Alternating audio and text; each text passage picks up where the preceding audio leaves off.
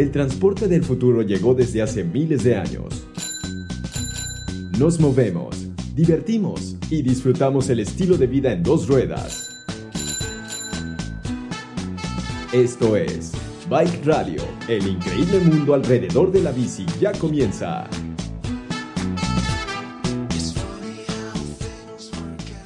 Hola, bienvenidos a un nuevo podcast de Bike Radio. Aquí grabando el día de hoy en mi vida en bici en Gabriel Mancera en la Colonia del Valle. Es la primera vez que grabamos acá y aunque ya habíamos visitado el lugar obviamente donde se le gusta un buen espresso, un buen café y aparte hay bicis, que es lo que nos tiene aquí y lo que nos tiene rodando una vez más aquí en esta plataforma donde pueden encontrar otros audios como el de Maya en Bici, como el que hicimos en Coffee Car and Bike, entre otros lugares.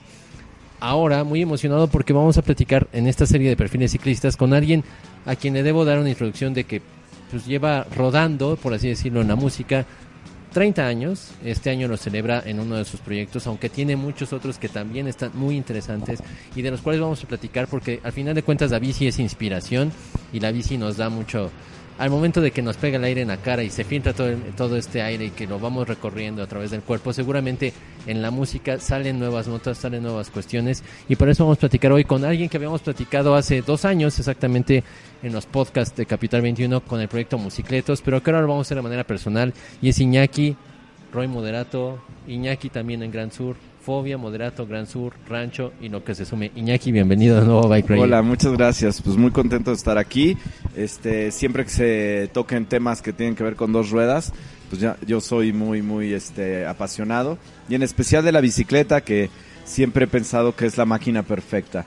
Es la máquina que hace que se sume el esfuerzo del cuerpo, es como una extensión del cuerpo y da una movilidad increíble, ¿no? Yo pienso que es como un accesorio de, de la evolución del ser humano. Nos, o sea, hay, hay muchas otras cosas, hay esquís, hay este, hay máquinas con motor, como la misma motocicleta, que es una bicicleta con motor, y muchas otras cosas. Yo creo que la bicicleta es la que mejor y de una manera práctica, este, funcional y poética incluso, nos, nos ayuda a convertirnos en seres más veloces, en recorrer distancias que en otra época habrían sido imposibles, ¿no? Y al no haber un más motor que las piernas me- y el corazón, me parece que es muy, muy bonito, ¿no? Entonces, por eso siempre he estado apasionado por la, por la bicicleta. Lo decíamos fuera del aire porque eh, previo teníamos que ponernos en contexto y le, le decía Iñaki, te correlacionamos mucho en dos ruedas porque al final tanto la bici como la moto son dos de tus grandes pasiones aparte de la música. Me tengo que ir 30 años atrás, eh, a tus 19, 20 años, ya andabas... 18, de hecho. 18, 18 años en los que... ¿A los cuántos años aprendiste a andar en bici? Porque a lo mejor me tengo que ir Eh, todavía más atrás. Los Reyes Magos me trajeron mi primera bicicleta. ¿Y era una? Este, No me acuerdo bien qué marca era, pero nos la trajo a mi hermana y a mí y bueno, pasamos por el proceso de quitarles las rueditas eh, lo, más lo más pronto posible. Me acuerdo que en el jardín de mis abuelitos había una bajadita que a mí se me hacía una carretera, pero serán como unos 10 metritos o algo así. Y este, y usábamos la bajadita para aprender a tener el balance. Ya luego pedaleamos. O sea, más que el papá agarrando el asientito, que es como la, la imagen que tenemos como medio de cliché. Este, Exacto. más bien mi hermana y yo lo que, hacía- lo que hacíamos es que, pues, estirábamos las patitas y nos echábamos de ¡Wii! y dejábamos que los pedalillos se movieran. Y pues ya las rueditas ya no tocaban el piso. Entonces, eventualmente les quitamos las rueditas, seguimos practicando así hasta que ya le pedaleamos. Y entonces un poquito después me trajeron una bicicleta marca Record, eso sí me acuerdo, este, que era parecida a lo que hoy conocemos como una BMX, pero estamos hablando de los, los 70s, entonces todavía no estaba como muy establecido. Lo que hacía la banda en Estados Unidos era que las hoffies de niño les quitaban la, la parte del apoyo del asiento largo, ¿no? Este, y le dejaron nada más el poste y le empezaron a simplificar las cosas, las empezaron a dejar más austeras, ¿no? Este, y así nace la, la BMX, pero tenía más o menos una geometría parecida a la de una BMX y tenía unas llantas que me permitían andar bastante también en el empedrado. Yo vivía en una, en una, este, en una, en un vecindario que tenía como de repente mucho empedrado y, este banquetas muy accidentadas. Entonces no era lo más amistoso para andar en bici. A veces me gustaba que mi abuelita me llevara, su, eh, mi, mi, abuelita trabajaba en una tienda de muebles, me invitara para que yo le diera vueltas este, a las callecitas de aquí de la del Valle precisamente, porque pues, me gustaba que había pavimento y que la, la, la, banquetita también estaba un poquito más lisa.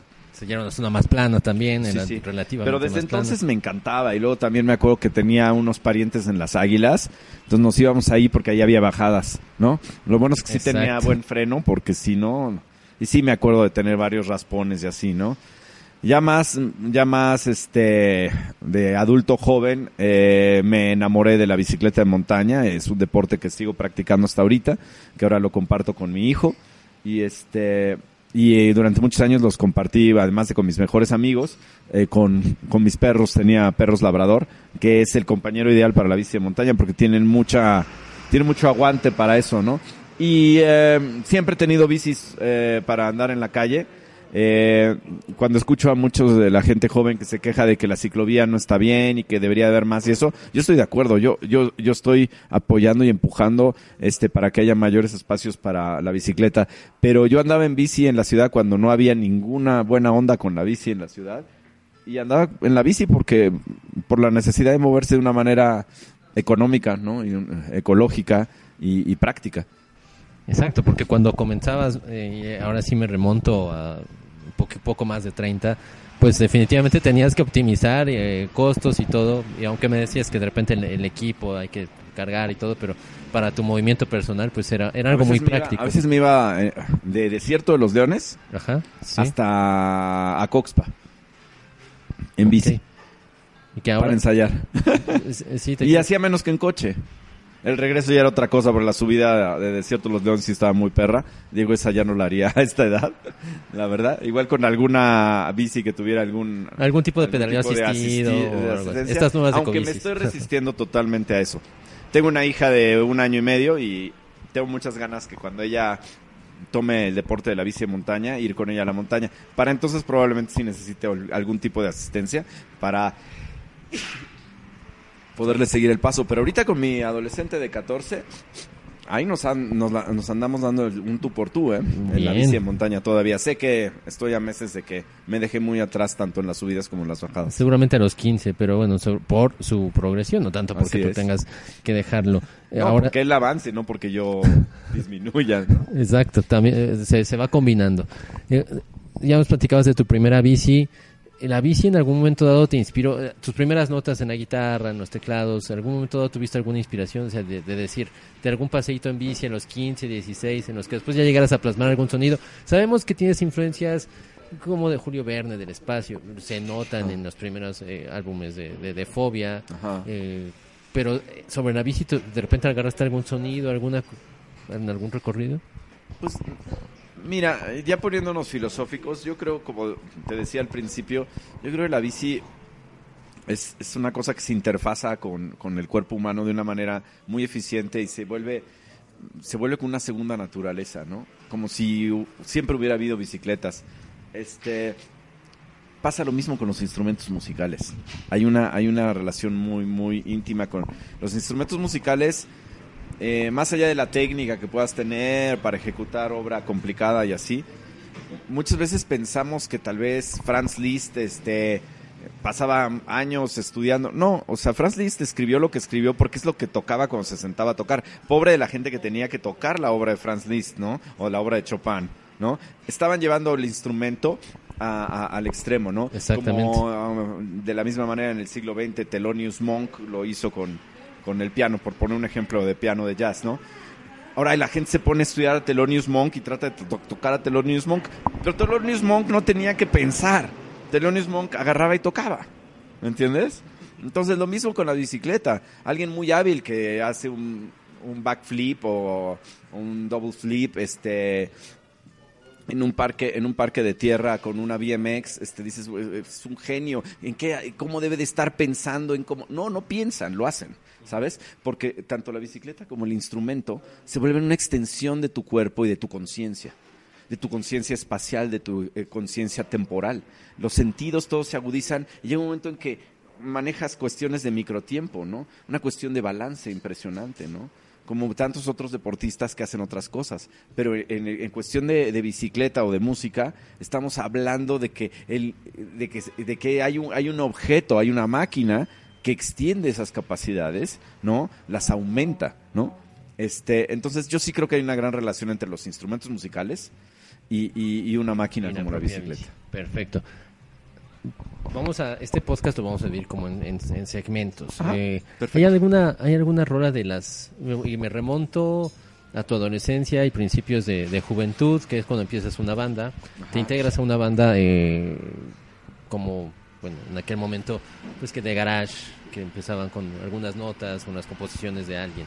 Eh, ¿Hay alguna rola no necesariamente de ese proyecto, Ajá. sino que en aquel entonces ahora digas, esta me gusta, obviamente sabemos que no hay que rodar con audífonos, sin embargo, Ajá. una que digas, esta me inspiraría como para rodar de aquellas épocas, sea tuya o sea de algo que escuchabas en aquel momento, puedes traer 86. colgadi- colgada una bocinita Exacto. USB y escuchar perfectamente de tu entorno y estar disfrutando música, ¿no? Es lo que yo recomiendo. No Claro. lo hago porque no, no, no me interesa mucho ni tampoco en la, en la motocicleta me interesa mucho escuchar música. Estoy pensando a mis, las motocicletas que estoy construyendo ahorita. Y digo construyendo porque tanto las bicis como las motocicletas no yo físicamente, pero los talleres a donde voy me gusta diseñar, vas personalizando. y personalizar y escoger los componentes.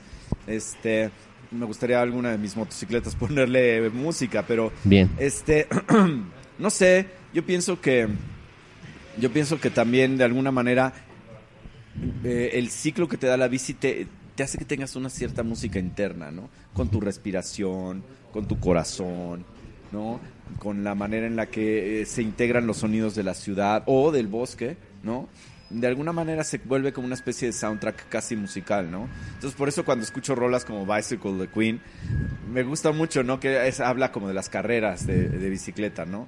Este, incluso eh, el hecho de, de disfrutar los traseros gordos de las chicas, ¿no? Por ejemplo, como lo mencionan ahí, ¿no? Ándale. Este, cosas que igual es, es, es muy tonto y tal vez es un poco son- sonaría misógino, aunque estoy seguro que que Freddie Mercury está pensando en otros traseros de los chicos. Entonces, Seguramente sí. eh, eh, Realmente por eso no es misógino. por- pe- pensemos en eso como incluyente. Porque él para- decía Fat Bottom Girls, pero yo creo que él estaba hablando de cualquier, cualquier nalga que tienes enfrente cuando vas en la bici.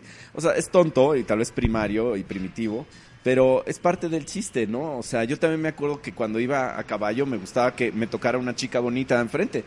Porque le veía las pompis. Y es... Una vez, la- naturaleza la, humana. chica seguramente ¿no? también lo hace. No era para ofender a nadie, Sí. sino era una cuestión como de naturaleza humana. Sí, ¿no? sí, sí. Este, tiene que ver todo con la cultura de cada deporte, ¿no? Cómo este, te vistes, eh, cómo te preparas, este, y pues en todo, en todo eh, eh, tiene que haber también un poquito esta cuestión de, de la atracción, ¿no? Claro. Entonces, este, uno hace también un deporte para estar mejor, para tener un mejor tono muscular. Entonces hay un poquito de vanidad. Tú ves a los y las ciclistas con su ropita pegada y todo, están queriendo de alguna manera también demostrar, oye, mira, es sexy estar este, en forma, ¿no? Eh, Es sexy estar sano, es sexy este, tener salud, ¿no? Definitivamente. Andar en bici es sexy. pues. Totalmente. Entonces, y, y te lo decía para, para mientras hacemos el corte, por así decirlo, a- alguna que de repente te inspirara o que digas, esta, esta me gusta de aquellas de aquellas épocas, alguna rolita que pongamos ahorita un, un cachito A en lo que vamos al segundo este, bloque. Ahorita que estoy en pleno en plenos ensayos de, para el regreso de, de, de la alineación original de Fobia, este, Exacto. que vamos a vamos a, a debutar en el, el Festival para el Para el Norte. Este, y vamos a tener en junio una fecha grande acá para que vayan preparándose. Y ese concierto va, a- va a ser más que los de los festivales, porque ahí sí vamos a poder tocar más de dos horas si queremos, ¿no? Es, creo que una buena rola que habla un poquito de esta cuestión de los ciclos Claro. sería Regrésame a Júpiter. Entonces, ¿qué te parece que Me, usemos me regresar- parece Regrésame a perfecto. Júpiter de Fobia.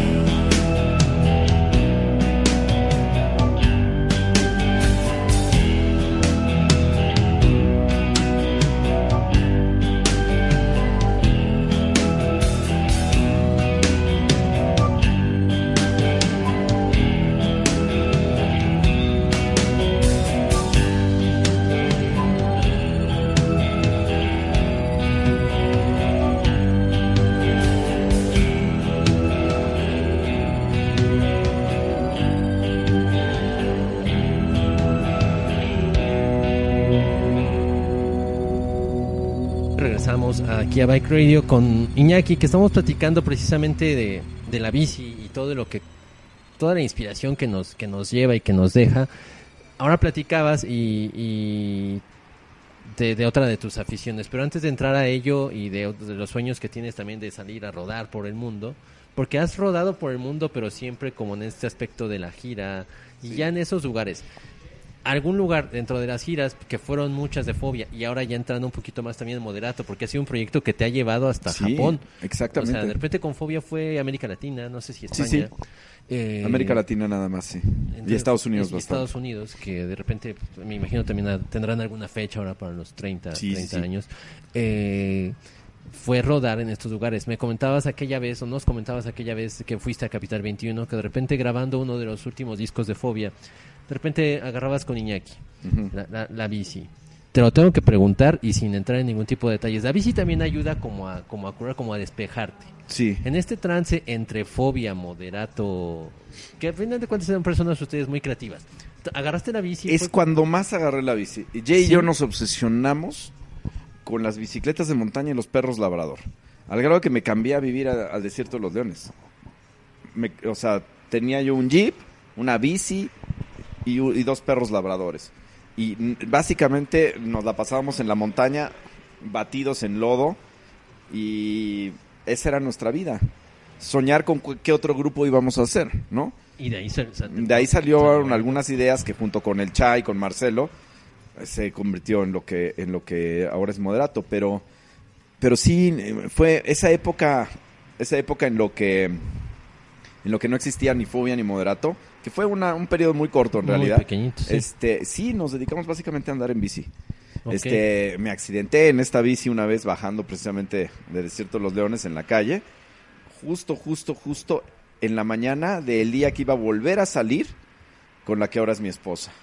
Este, Wow. esa, esa bicicleta la compré en el 95. ¿Y esta bici es una? Es una para, para la gente que... Ahorita le vamos a sacar unas fotos para Y, que vean en este, Instagram. y ha pasado por 20.000 configuraciones. Esta es la más reciente, es una configuración ur- urbana.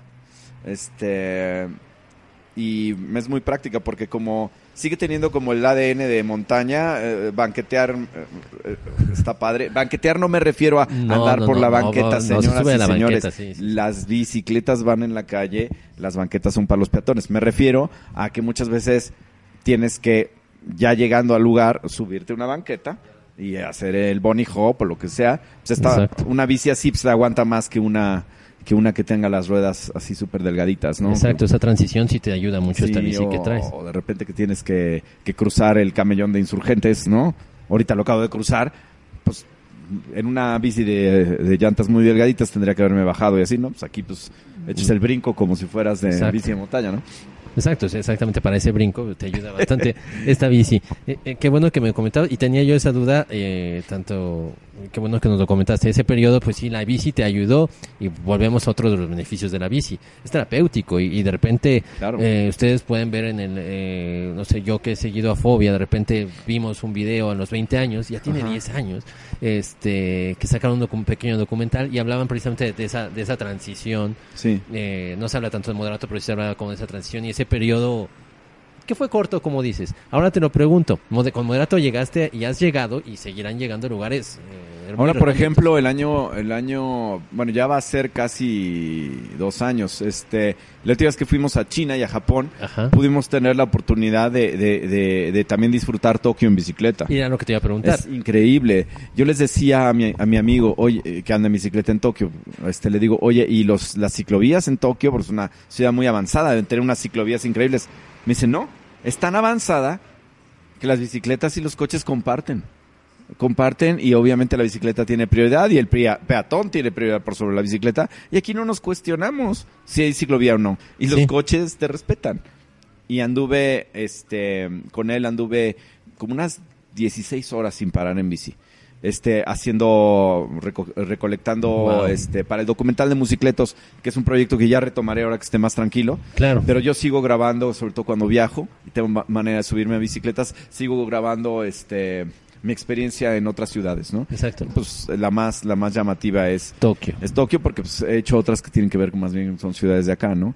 Este, pero sí hubo un momento en que cuando viajábamos este en un camión traíamos el backline y nosotros nos cabían las bicicletas y a veces llevábamos dos bicicletas. Esta, de hecho, es la- Claro. que más he viajado y de repente estábamos en San Luis Potosí, y entonces nos íbamos, oye, pues hay, hay un ratito, pues o imagínate el parque Tangamanga, este seis y media de la mañana, llegando el camión, antes de desayunar, unas dos horas, ¿no? Y luego Acapulco, oye, que nos vamos a quedar en una casa en el Acapulco Viejo, oye, pues vamos a recorrer toda la costera en la bicicleta, ¿no? Vámonos hasta el Hard Rock en bicicleta desde, desde el club de yates, ¿no?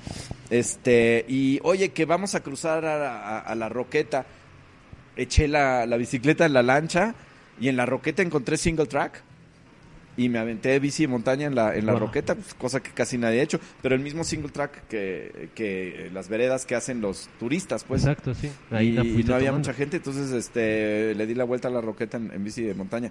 Entonces, todas estas cosas pues están bien padres, ¿no? O sea, ir, ir, ir experimentando otras ciudades en bicicleta. Los meses que estuve haciendo el disco de Aurora y la Academia, el primero en 1996 en, en Nueva York, me llevé esta bicicleta también. Y de entrada lo que me ahorré de metro, porque te cuesta una lana a la semana el metro. En aquel entonces incluso pagabas por, por, viaje, digo, lo puedes seguir haciendo así, pero no existían estos como abonos semanales y mensuales, no existían. Entonces era de cada viaje costaba creo que un dólar veinticinco. ¿no? Entonces, este, un dólar veinticinco para acá, un dólar veinticinco para allá, ¿no? O perder 45 minutos caminando unas 10 cuadras, ¿no? En cambio, con la bici, ya había algunas ciclovías en Nueva York, muy pocas, ¿eh? Había en las orillas y había en, en, en, este, en Broadway, nadie la respetaba, sobre todo en el Garment District, que pues están todos los camiones subiendo y bajando este, mercancía. Hoy día Manhattan es totalmente amistosa a la bicicleta, ¿no? Pero desde aquel entonces disfrutar todas las noches antes de regresar a dormir, una media hora de darle la vuelta a las 3 de la mañana a Central Park. Que nada más veías homeless y, y- y- y dealers, pero pues tú vas en tu bicicleta a todo dar, ¿no? Entonces ¿Cómo era puedes ir acá a las 3 de la mañana en la colonia Morelos? ¿no? O sea, de repente te, te encuentras más o menos lo mismo. Exactamente. ¿Y, y te ha tocado ver esta progresión de, de Nue- Nueva York anticiclista, porque al final todas las, todas las ciudades han tenido como esta parte de negación, de... Claro, claro. de- Obviamente, si hablamos de, de China, pues la bicicleta siempre ha sido rey. O si Claro. hablas, si hablas de de de Ámsterdam, por ejemplo, que era tradicionalmente una ciudad ciclista desde el siglo XIX. Este, pero sí, Nueva York ha cambiado muchísimo. Yo amo mis ciclovías y las defiendo con todo. Incluso cuando la gente empieza a decir, ah, ya se inundó la ciclovía. No se inundó la ciclovía, se inundó patriotismo. Si se inunda patriotismo no es culpa de la ciclovía, si inundas patriotismo es culpa de patriotismo. Y de, des- desasolve y, de coladeras y de, o sea, ot- otras dependencias. Si se nos permitió que se hicieran ciclovías en patriotismo, obviamente se van a inundar si la calle no está bien mantenida. Pero no es culpa de las ciclovías, ¿no? ¿No? Y Claro. quien dice que qué horribles las, las, este, las, estas macetas que pusieron, las jardineras, si las hacen 10 centímetros más angostas, se meten los coches, les vale gorro. Pues ahí están las de reforma. O sea, ¿No? siguen, sigue siendo un caos. Es y eso que llevan ocho años ahí. Entonces, pues bueno, este, son batallas que se van ganando, no vamos a ganar la guerra total. Lo, lo más importante es convertir de uno en uno, de boca en boca, a algún amigo. Algún amigo. Convencer a un amigo que deje el coche unos días y que pruebe la bicicleta. Para eso la ecobici es un gran paso, ¿no? Es este muy práctico. ah, para cualquier, eh, incluso para ciclistas de hueso colorado de toda la vida. Aunque la verdad los que somos de hueso colorado nos gusta traer nuestra propia bicicleta, por lo general. Pero la, la, la ecobici es una maravilla, la verdad. Y es de las mejores, eh, eh, de los mejores programas de bicicleta ecológica que hay en el mundo. Esa- porque ya con todos venía sus adaptado, fallos, claro. con todos sus detalles, con todos Sí. sus, este, del mantenimiento debería de ser un poquito mejor, lo que tú quieras. Pero como está implementada y como se está expandiendo, creo que es, creo que es eh, un, un proyecto increíble, ¿no? Exacto, nosotros ya tuvimos el, se tuvo ese prueba y error de este sistema en otros dados y aquí ya ha venido mucho más mejorado y eso es de repente Sí. algo que no vemos, pero como bien dices, el mantenimiento, cuestiones, a lo mejor ahorita las bicis eléctricas que están, yo por ejemplo tengo un papá de 70 años y dice, ah, ahora ya me voy a intentar subir porque ya no me voy a cansar tanto, está Ajá. pedal asistido, alguien que no lo subo a la bicicleta más que para andar en, eh, si Ajá. acaso, algún domingo en reforma y depende del humor. Eh, ahora mismo esto ya no va acercando y qué bueno que lo dices porque eh, era, era lo que comentábamos, ¿no? Te tocó ver la progresión de Nueva York, ahora mismo sí es algo posible, o sea, no es de los que dicen, pues es que no somos París, no somos Ámsterdam, no somos Nueva York. De hecho, vamos Eh, a la ellos- par de Nueva Ellos York, tampoco ¿eh? fueron. En, en- en cuanto a, a- a mediados de los noventas, que yo me movía tanto aquí como cuando iba para allá, este, en bici, y en la misma bici, te puedo decir, digo, no había cámaras, no, no traíamos nuestras, este, GoPro ni nada de eso. Claro. Pero este, la experiencia que se vivía en bicicleta y, eh, eh, en las ciudades, yo creo que ha ido a la par, ¿no? Obviamente son ciudades muy distintas, tienen características distintas. Nueva York es una ciudad en la que eh, si tú vives en Manhattan o en Brooklyn, no, no tienes coche, no tiene sentido, ¿no? Entonces, el usar el transporte público combinarlo con la bici y llegar a un momento en que ya casi no uses el transporte público y uses puro bici o algún otro vehículo como las patinetas con motor o todo lo que se está usando. Digo, podemos meternos al, al, al canal de Casey Neistat y ver muchos ejemplos de, de muchas este, cosas mafufas que, que están increíbles, ¿no? Que- y que comparten los espacios con las bicis y los patines y así. Este, nos damos cuenta que sí es mucho más amable y fácil el, el- el que la gente diga, ok, si yo de por sí no tengo coche, ¿no? En vez de subirme un taxi de vez en cuando y al metro todo el tiempo, voy a andar en bici. Entonces es mucho más lógico ese, ese, esa, esa evolución que aquí de plano decir voy a dejar el coche y me voy a subir a la bici. Yo veo pasar los coches, una persona por coche. Es una barbaridad. Es un- eh, sí, es una locura, la verdad. O sea, si te quejas del tráfico es porque eres el tráfico, ¿no? Sí, sí, sí, sí, porque cuántos espacios podríamos Yo con estar bici ahorrando. no, no, no, no conozco el tráfico. No existe el tráfico. No hay. no. Incluso cuando hay más tráfico, a veces la movilidad de la bici puede ser un poquito mejor, con el riesgo de que te abran, abran una puerta o se cruce una persona donde no. Pero también se te agudizan los sentidos, como que se te expanden, ¿no? Sí, lo decían en otro día en un foro que hicimos de, de emprendedores en bici. Decía alguien, también vas desarrollando la visión periférica. Totalmente. Y, y al final eso te va a ayudar tanto al momento de ser ciclista como al momento de ser peatón y al momento de todo. Y el análisis que tienes sí. en visión periférica de todos y cada uno de los conductores, te das cuenta quién viene distraído y quién no. Incluso, incluso sin ver a la persona, nada más por el movimiento del carro puedes saber si el tipo de distracción es teléfono, alcoholismo, ¿no? O torpeza, que, que puede ser una torpeza que no te haga la culpa a la gente, por ejemplo, una No, persona puede mayor. por Claro, ejemplo, claro, ¿no? claro. O este una o, o las personas que piensan que manejar es una actividad secundaria a cualquier otra cosa que quieren ir haciendo en el carro, ¿no? Claro, eh, ya lo ya lo ya lo comentas, ¿no? De repente la torpeza no puede ser no es porque la persona sea torpe, sino porque un, un día tienes un mal día y ese día vas con la mente en, Sí, en sí, cualquier otra cosa, o sea, también para que quien nos escuche y te- de repente agarre el auto y diga, "No, es que ya nos dijeron, no, no, no necesitamos decir nada." Algún día lo tiene, mal día lo tiene un ciclista, un peatón, un automovilista y un operador de transporte público, es muy normal. Eh, hablábamos de esta parte de, del desarrollo que has visto acá de ese desarrollo que y de ese rodar que has tenido ahora con el documental de Musicletos y otras cuestiones que has ido desarrollando. Ahora va por la parte de moderato. Digamos que, que más de 15 años ya tiene moderato. Moderato tiene 17 años ahora en marzo. 17 años. 17 años, está grueso. Eh, eh, me atrevería a decir y sin Somos tímidos, callados, inocentes y tenemos la mirada. Y que has rodado más, o sea, ya al final, a lo mejor la suma de los años, ya tienes un, un rodaje más amplio, incluso con Moderato, que con los otros proyectos que has tenido. Pues por ahí se va, porque este, repente, no si sé. sumo los años de fobia, que no, en estos 30 años no ha habido una actividad continua. No ha sido Ellos han exacto. tenido también actividad como fobia eh, eh, este, los últimos seis años con otros con otros chicos este y probablemente retom- retomen eso Más adelante. después de esta, esta gira es una gira de ocasión es una es una gira de celebración estamos todos súper contentos este y entusiasmados con eso pero mm, el enfoque es precisamente estos discos increíbles que salió la colección entera de la discografía de Ah, Fobia en vinilo este y en el marco de las celebraciones de los 30 años se hizo ese disco y se va a hacer esta gira. Esta gira, Pero muy bien. si si ustedes quieren ver esa gira tienen que ir a las fechas que van a aparecer en este año, año y medio que vamos a estar girando. Posteriormente este ellos seguirán su camino, ¿no? Y nosotros el nuestro. Entonces sí es hay que aprovechar y hay que ir a ver esto. A diferencia de de Moderato con los otros proyectos en cuanto a duración es que ha sido continuo. O sea, no ha habido una pausa. O sea, no ha habido más de 20 días sin, sin una tocada, no ha habido más de 10 días sin que nos veamos alguno de los del grupo. Eso también puede ser medio pesadito a veces, ¿no? Pero la verdad somos una familia y nos queremos mucho, ¿no? Y así como en todas las familias hay de repente desacuerdos, pues igual, igual los hubo en fobia al grado de que mm, en dos ocasiones decidimos no, no continuar. Este, en el caso de Moderato, pues han sido cosas que hemos ido teniendo que pulir día a día, porque sí, 17 años son también un montón de años continuos, ¿no? Y con gente que conoces desde antes, Y desde de antes, mucho ¿no? antes, ¿no? Sí, Hablamos de pero hay Marcelo mucho, de lo, lo más importante es que hay cariño, Claro. hay respeto y este y, y también una admiración a las distintas cosas que, que hacemos en otros proyectos, ¿no?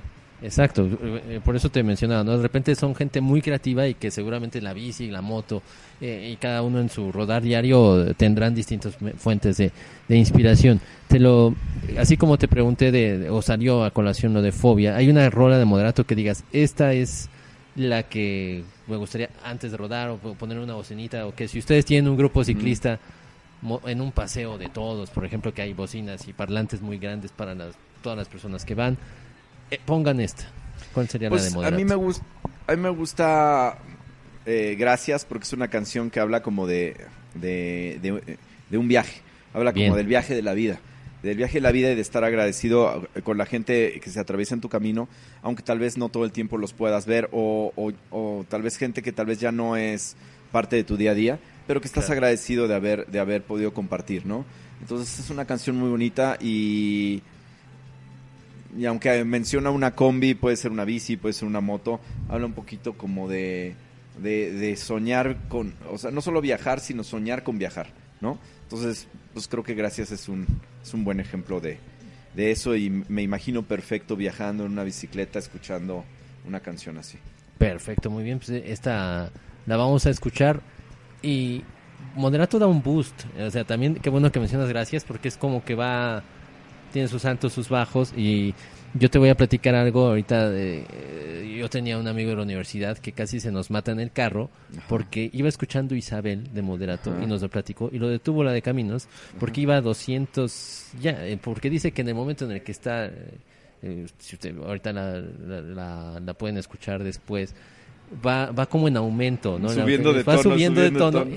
Creo que cada que subía el tono él pisaba más el acelerador. No, no, no. Que un pues, en si que hubiéramos de sabido eso, hubiéramos bajado el tono en vez de subir. Sí, ¿no? Eh, Ahora te lo recomiendo que para el próximo, los próximos sencillos de Moderato vayan haciendo uno Vamos a para abajo. Porque eh, saludos a, a Jesús, que no sé si nos escuche, eh, pero seguramente eh, lo hará cuando vea que estás eh, invitado y ya, ya comenté tu caso, Chuy. Este, no hay que pisarle, aunque sea, aunque sea Isabel y que vaya subiendo. Vamos a escuchar. Gracias, regresamos para seguir platicando con Iñaki. Después de tanto tiempo nos volvimos a encontrar. Me acuerdo que en tu casa siempre estaba tu mamá. Veíamos la tele, nos gustaba platicar de puras tonterías que el tiempo no pudo borrar. Y después todo terminó. No supe más de ti. Cambiaste y ya no vales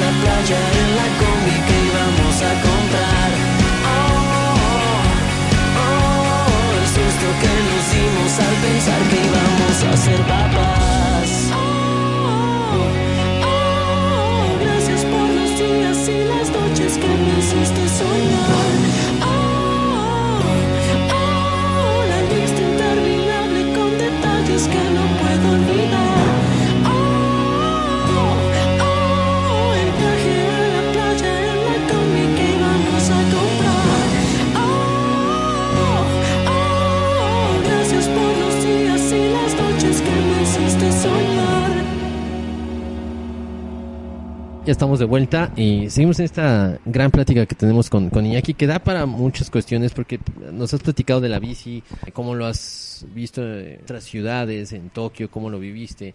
Estabas grabando y sigues grabando parte de este documental, por así decirlo, dentro de todo tu rodar, entre Fobia, Moderato, eh, nos conocimos personalmente o ya de, una, de una charla directa eh, hace un par de años, un poquito más, cuando tuviste la presentación de Musicletos en, en Distrito Fijo. Sí. Y después, eh, obviamente, en la entrevista.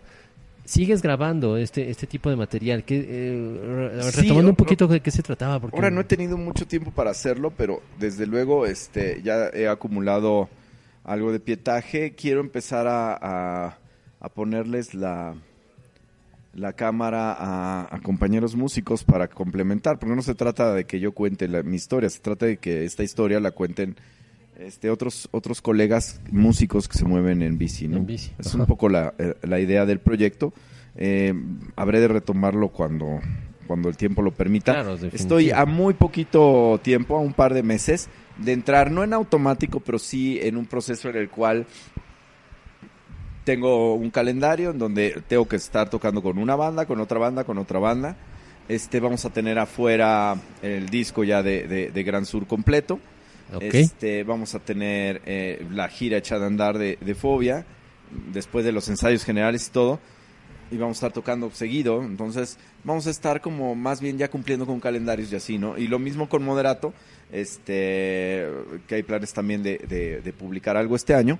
Pues también ya una vez que eso se realice, continuar con eh, eh, el, el ritmo de estar simplemente yendo de gira, etcétera. Entonces va a haber tiempo intermedio.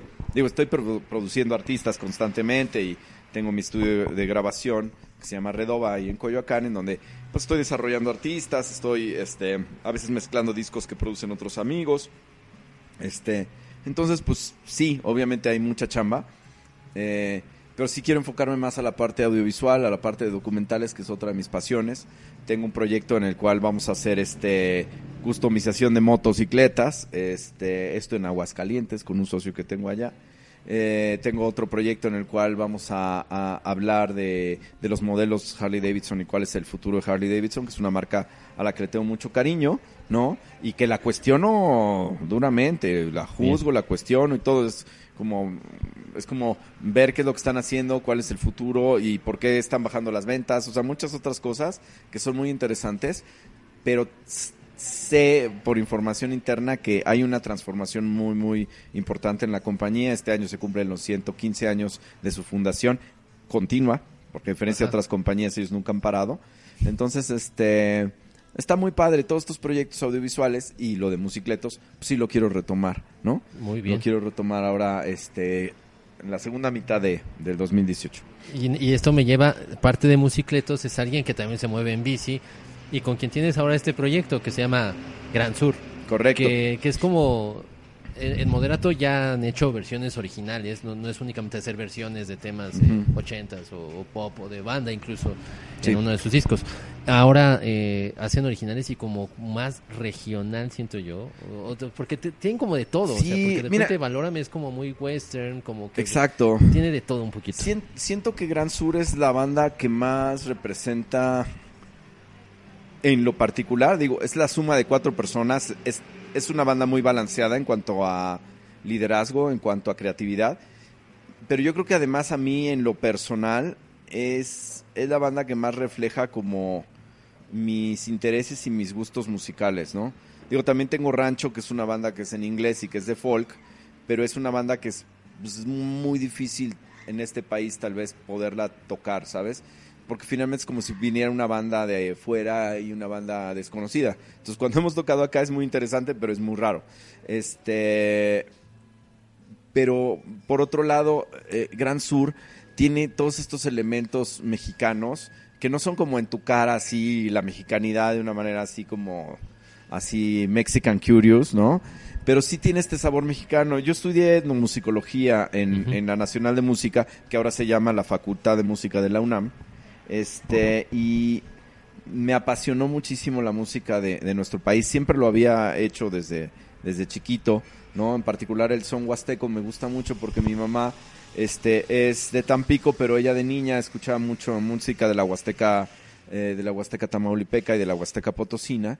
Entonces, este, es como parte también de mi ADN, ¿no? Ten- tenemos una jaranita huasteca que tanto Sofi como yo la tocamos bien y este y nos gusta escuchar sones. También son veracruzano que están todavía más de moda y, tal vez es, es más popular hoy día, pero el son huasteco es muy bonito. El son huasteco finalmente lo conocemos muy bien porque sus estándares y sus clásicos este, muchas veces se transformaron en los, en los grandes clásicos de, de- de- de la música mariachi, ¿no?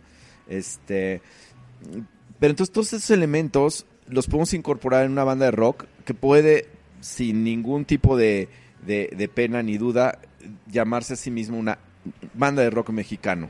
Rock mexicano, porque sabe a México, porque suena a México, pero Exacto. es claramente una banda de rock, ¿no? Que ya tuviste Es- una banda de rock que sonaba a rock. Y ya Exacto. tuviste dos, porque de- definitivamente una Fobia, con- Fobia de es- hecho, Fobia de hecho sí sonaba rock, pero tenía muchas influencias de rock británico Exacto. y de cosas que en su momento eran muy vanguardistas, en un momento en que no existía YouTube, en un momento en que realmente tenías que tener una antena parabólica para ver MTV por la represión del gobierno de, de la Madrid que quitó MTV unos años, Ajá. este o que tenías que tener Rock América o alguna de esas este alguna de esas plataformas en las cuales descubrir bandas que no eran como lo que te ponía Rock 101. Rock 101 sí te ponía Depeche Mode y Pink Floyd y o sea, te ponía como lo más obvio del rock, lo más clásico Sí. si tú quieres, cosas estupendamente buenas, pero ese tronco común que escuchaba la mayoría de la gente no era lo mismo que nosotros que éramos más como melómanos y estábamos como gastándonos hasta el último centavo en esperar a que llegara el disco de los Sugar Cubes,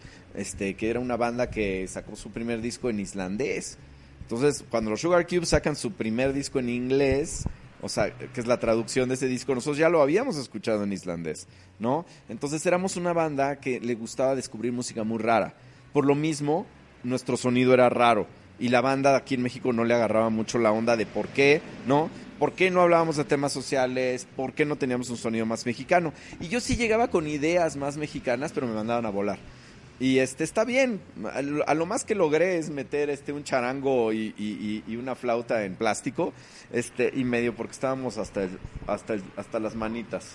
Este un día en el estudio, muy divertidos. Este, pero todas estas cuestiones como medio étnicas que yo lograba meter no alcanzaban a ser mexicanas, tenían que venir como de la India o de otros lados, ¿no? Este, entonces finalmente para mí es muy muy padre el poder hacer una banda como Gran Sur porque finalmente puedo cantarle a mi México. Y el nombre de Gran Sur es precisamente porque eh, del río Bravo hasta la Patagonia para nosotros eso es el Gran Sur. Tenemos unas gran, muchas ganas de reivindicar ideológica y, y moralmente ante el mundo al mexicano y al latinoamericano, ¿no? Sacar estos clichés, estas, este, eh, estos conceptos erróneos y xenófobos que ha que han, suscitado la, ultraderecha norteamericana y la presidencia de, de Estados Unidos, este, y quitarnos esta idea de bad hombre, o hasta jugar con ella, de alguna manera divertirnos un poco, ¿no? Por eso de repente el, el elemento spaghetti western de, de, de la rola de Valórame. Valórame, exacto.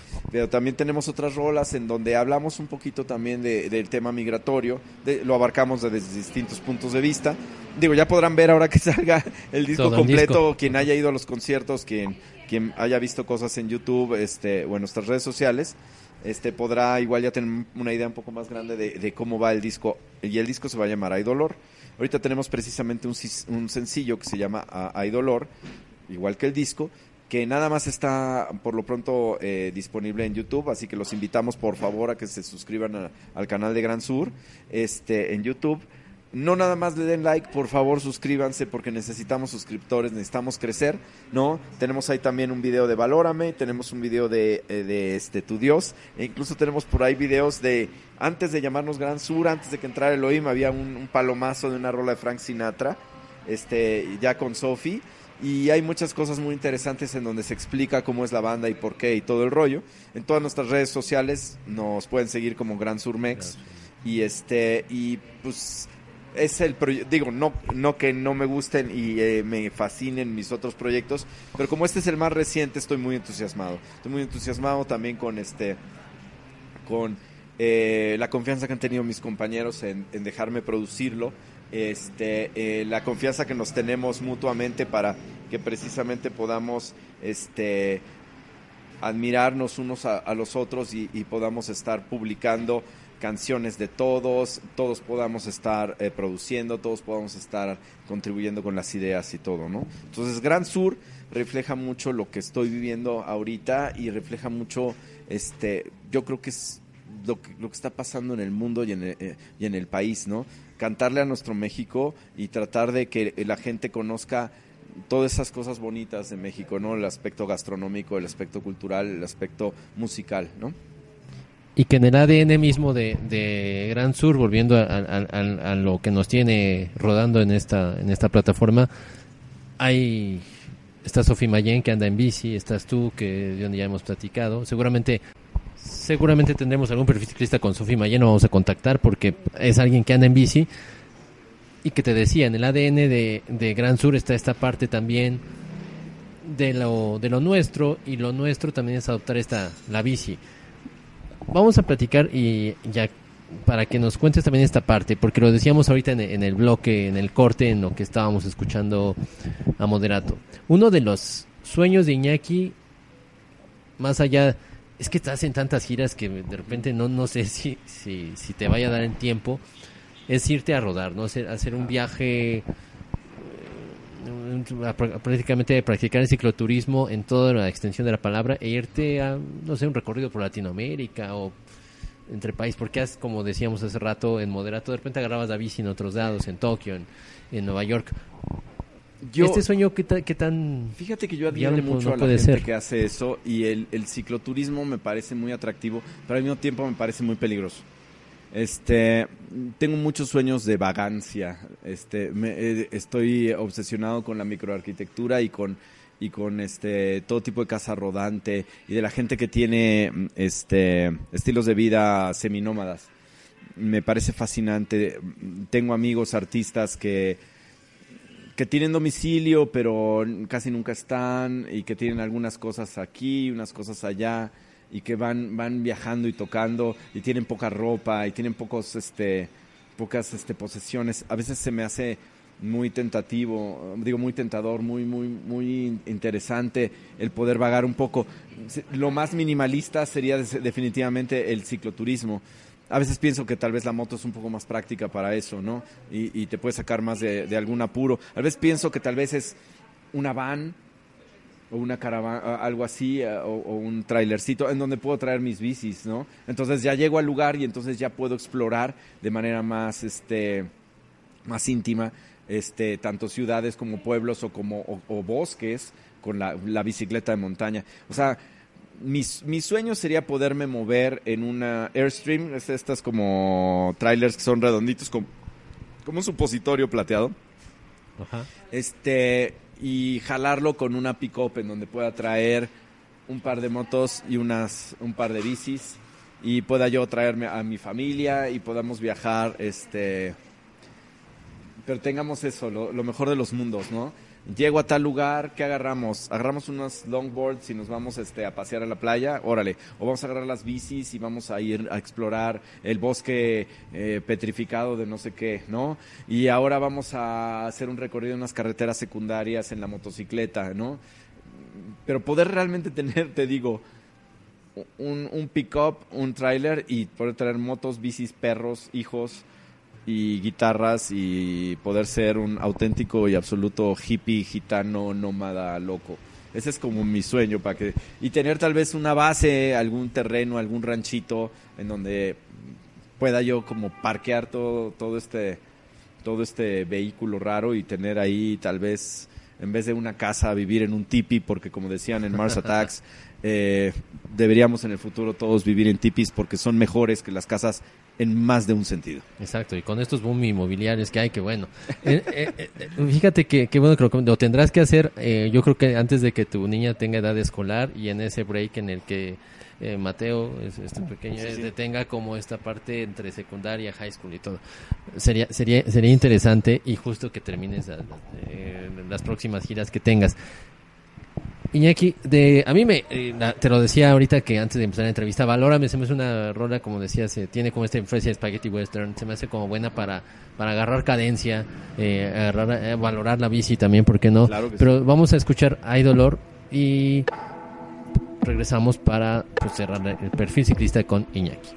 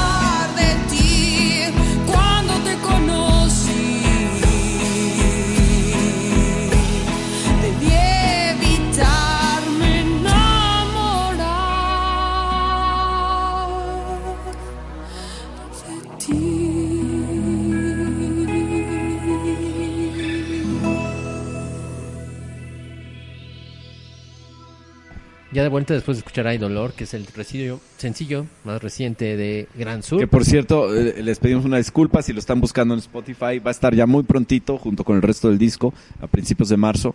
Muy bien. este, Por lo pronto, nada más lo sacamos en video en YouTube. Suscríbanse a nuestro canal, denle like, por favor. Los suscriptores son muy importantes, ya lo decía, Sí, los básicos. suscriptores son básicos porque este, hasta que no podamos, hasta que no podamos monetizar, aunque sea un poquito, este, la persona que está llevando todo lo de video de, de, eh, de Gran Sur, él va a, a poder vivir, bueno, a poder cobrar de ahí y necesitamos además crecer porque creo que a las bandas también hoy día se las conoce visualmente, ¿no? Exacto. Este, chequen, vamos a estar subiendo contenido todo el tiempo, vamos a estar creciendo mucho, sobre todo a partir, a partir de que ya va a salir el disco. Y este, estén muy pendientes de nuestras redes sociales como Gran Surmex y este y no está en Spotify, hay dolor, pero está en YouTube. Pero estará con, con todo el disco, que promete estar bastante bueno. Lo vamos a, inmediatamente que esté, vamos a descargarlo eh, para traerlo a todo momento en, en el rodar constante. Y aquí, pues es un año muy activo, hay mucha música, hay mucho que rodar. Así es. Eh, en, en la bici se conocen mejor las ciudades, volviendo al punto de, que decías, del de, del sueño que tienes y lo que has realizado en, en distintas giras.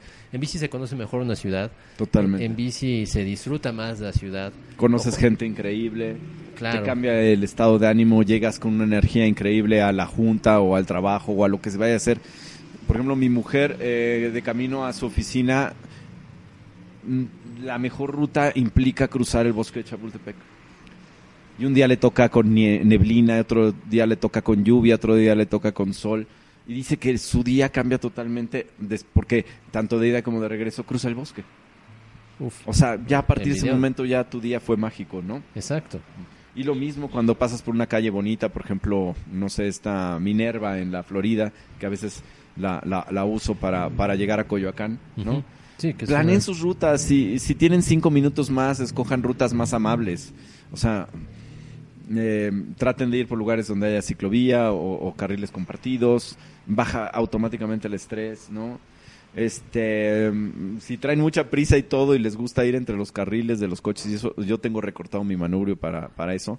Pues yo hago bici de montaña, entonces para mí ir entre árboles muy cerrados, en veredas mm, y- y con el riesgo de en cualquier momento embarrarme, bueno, pues hay veces que da lo mismo este eh, eh, tener esa como adrenalina tal vez de un poquito de, de, de- riesgo yo no le recomiendo a nadie que se lastime ni mucho menos pero yo sé que hay veces hay veces que cuando nos movemos en la bici parte de lo que es excitante es es que estamos como venciendo a la ciudad, ¿no? Estamos venciendo a los kilómetros, estamos viendo tal vez a los, a los conductores más que como más que como enemigos con los cuales enojarnos y mentarles la madre o así, más bien hay que verlos como zombies, zombies asesinos de un videojuego, que no tienen realmente una Exacto. mala intención, sino que simplemente son zombies asesinos. Entonces, ¿qué hay que hacer? Hay que evitarlos para que aumenten nuestro puntaje y nos aumente eh, nuestra barra de vida y nuestra barra de magia y poder y este y hacer de las calles nuestras, educar a la gente, este, sobre todo convertir de uno a uno a, tus amigos, a tu mejor amigo.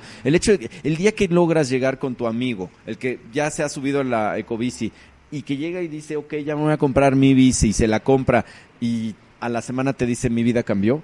Ese es el tipo de, de, de, de evangelización que debemos de hacer nosotros como ciclistas. Exactamente, y de, eso es de lo que se trata, de lo que se, trata este proyecto, y qué bueno que a través de alguien que tiene este bagaje y que, te- y que tienes un proyecto como Musicletos que estarás retomando en redes y en cuestiones, ahora que también tengas, como ya le decías, una gira muy extensa o que tenga- tengas giras eh, que te permitan como poderlo combinar, pues bueno, será muy, será muy interesante la interacción. ¿Estás en redes sociales en arroba musicletos? ¿Estás en, en Eh, Salón de River por, el, por el momento digo, uh, Musiquetos no... Bueno, no van a encontrar ahorita. Está, existe, existe, este, pero le voy a dar más atención cuando retome el documental. Por lo pronto a mí me encuentran como Along the River Run con una sola R. Este eh, es mi cuenta personal. Eh, me encuentra también como Roy Moderato para todos los asuntos que tengan que ver con ese personaje simpático y, ah, y coqueto, porque sí, hay que decirlo, Roy es coqueto. Eh, obviamente, arroba moderato para todos los asuntos de moderato. Y arroba Gran Sur Mex en todas las redes sociales de Gran Sur. Perfecto. Este, recordarles que al principios de marzo está ya liberado el disco en todas las plataformas y que se suscriban a nuestro canal de YouTube y a todas nuestras redes sociales. Estamos teniendo mucha actividad, estamos tocando mucho en la Ciudad de México. Este, vamos a estar yendo a, a festivales, eh, vamos a estar en Vive Latino, vamos a estar en Machaca. eh, como Gran Sur y pues no se pierdan, no se pierdan todas las giras, todos los proyectos, pero sobre todo no dejen de promover la bicicleta como la mejor opción de movilidad en esta ciudad y en todas. Perfecto, sí, porque no se pueden perder un show de Gran Sur. Como dice Iñaki, tendrán bastantes aquí en la Ciudad de México y fuera de. Obviamente hay una gira de 30 años de fobia. Obviamente habrá muchas presentaciones de moderato en- a lo largo del país. Pero lo más importante, que sigamos rodando. Iñaki, te agradezco No, infinitamente. pues, muchísimas gracias por invitarme y ya sabes, en cuan- cuando quieras regreso y, y les agradezco mucho siempre el apoyo. Perfecto, estaremos planeando algunas cuestiones con Gran Sur y con Iñaki que involucran este proyecto precisamente de Gran Sur, que involucran a bici y que involucran a esta plataforma de Bike Radio. Recuerden que aquí en este portal encuentran otros audios, perfiles ciclistas, recomendaciones y más. Síganos, síganos también en Bike Radio MX, Facebook, Bike Radio-MX en Twitter y en Instagram como Bike-Radio. No es MX en Instagram, ese perfil es precisamente de hace dos años, cuando estábamos con Iñaki. No somos tan famosos y tenemos un perfil fake. Entonces, ese no lo sigan, es Bike-Radio, por ahí nos pueden encontrar y seguramente estaremos muy pronto re- revelando varias sorpresas que vienen con esta plataforma. Sigan rodando con nosotros y nos escuchamos muy pronto. Este fue el perfil ciclista con Iñaki.